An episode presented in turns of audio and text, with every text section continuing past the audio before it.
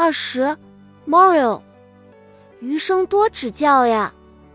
一，Mario，我决心试着与我的抑郁症和平共处，为此我还亲切的给他取了个名字 Mario。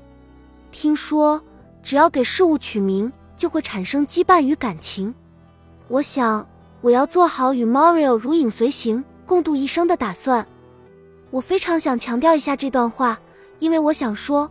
我在面对我的 Mario 时，或者你们在面对你们的 Mario 时，请耐心点，再耐心一点。他就是个不知天高地厚的任性小孩，喜欢在各种不合时宜的场合调皮捣蛋。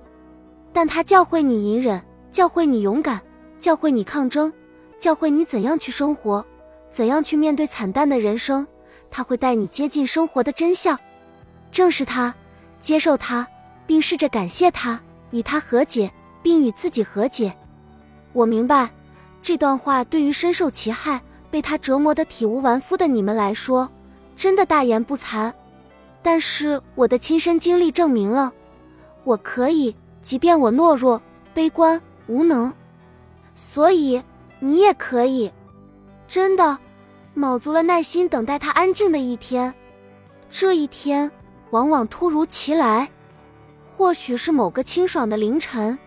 或者是某个迷蒙的傍晚，亦或是某个昏沉的深夜，他仿佛给你准备惊喜一般的和你握手言和。我的 Mario，余生多指教呀。二，平和。很多人以为治愈抑郁症的最终目的是让患者高兴起来，其实不然。我们的最终状态不是高兴，而是平和。所以，我们不是想方设法让自己高兴，而是想方设法让自己宠辱不惊。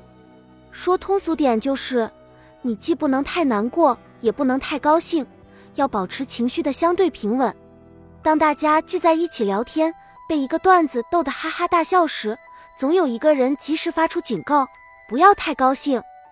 然后大家像机器人收到了指令，立马禁住笑声，像做祷告一样。共同轻抚着胸口，嘴里念叨着：“不要太高兴，不要太高兴，乐极生悲，一点都没错。”我们的这种病，让我们在体验极度快乐之后，能瞬间体会到极度绝望。所以我明白，每次的欣喜若狂之后，等待着我的是怎样的万劫不复。平和，平和，保持平和是保护我们的咒语，是紧紧缝补在我们生命里的缎带。三，父爱都说父爱如山，我爸这座大山更是缄默。但为了治愈我，他把这辈子的矫情劲儿都犯上了，天天爱爱爱的。什么我无法失去你，你是我们的支柱，你永远是我女儿，爸爸很爱很爱你的矫情话都说了个遍。在抑郁症治疗的过程中，家人的支持和理解举足轻重，可以说是度过这个难关最重要的一把钥匙。我爸为了我苦苦钻研抑郁症，包括形成机制、躯体表现、康复手段等，硬是从一个精神科门外汉变成了半个专家。说起抑郁症来有模有样，还能向别人普及知识，说到半天。他监督我按时吃药，在我痛苦时尽力劝解。最让我安慰的是，他明白这是一种病，是生病的大脑在向我发出错误的指令。而不是我自己在没事找事无病呻吟。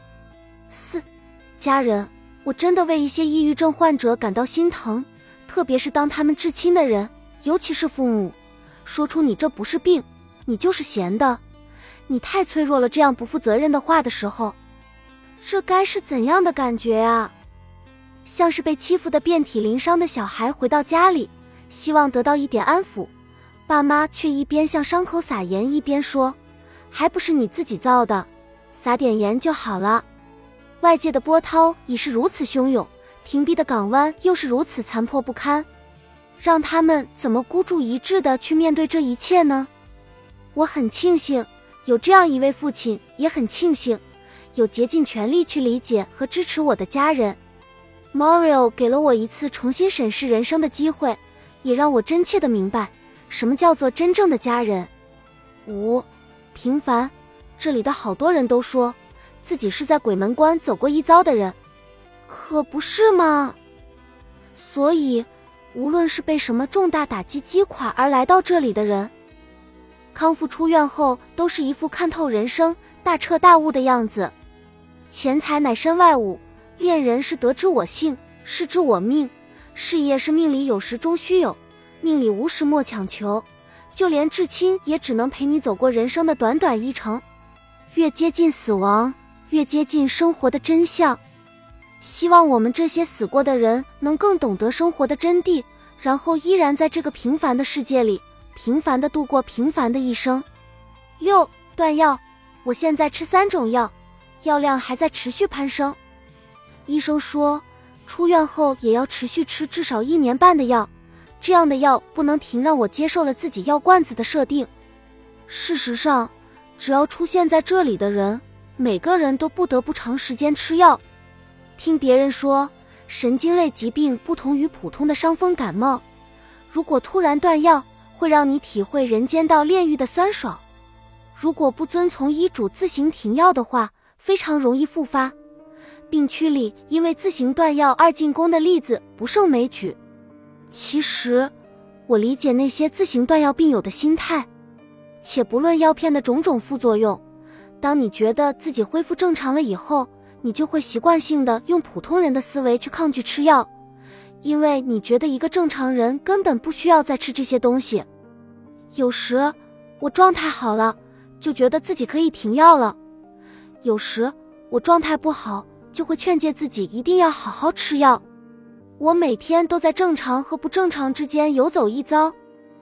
非常害怕出院后抑郁症再次复发。七不停，我在病区的一个多月，无数二进宫的病友告诫我一条真理：药不能停。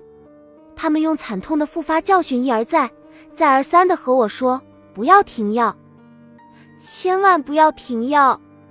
这么多血淋淋的例子摆在眼前，我的敬畏之心油然升起。药不能停，药不能停。药不能停啊！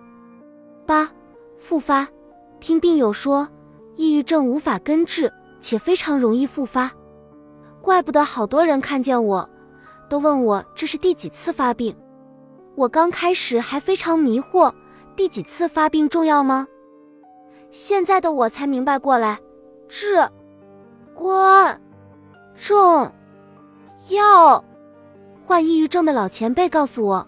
只要患上这个病，就有大于百分之五十的概率复发。如果二次复发，那就有百分之八十的概率再次复发。如果三次复发，那你这一辈子也许都要与抑郁症形影不离了。每当听到这种可怕的消息，我都战战兢兢地安慰自己：没事，没事，你还有两次机会。这两次机会切切实实关乎我的这条狗命。我拜天拜地拜佛祖，Mario。你潇洒的向前走，千万别回头，可别再来造访啊！本集已经播放完毕，感谢您的收听，喜欢请点赞关注主播，主页有更多精彩内容。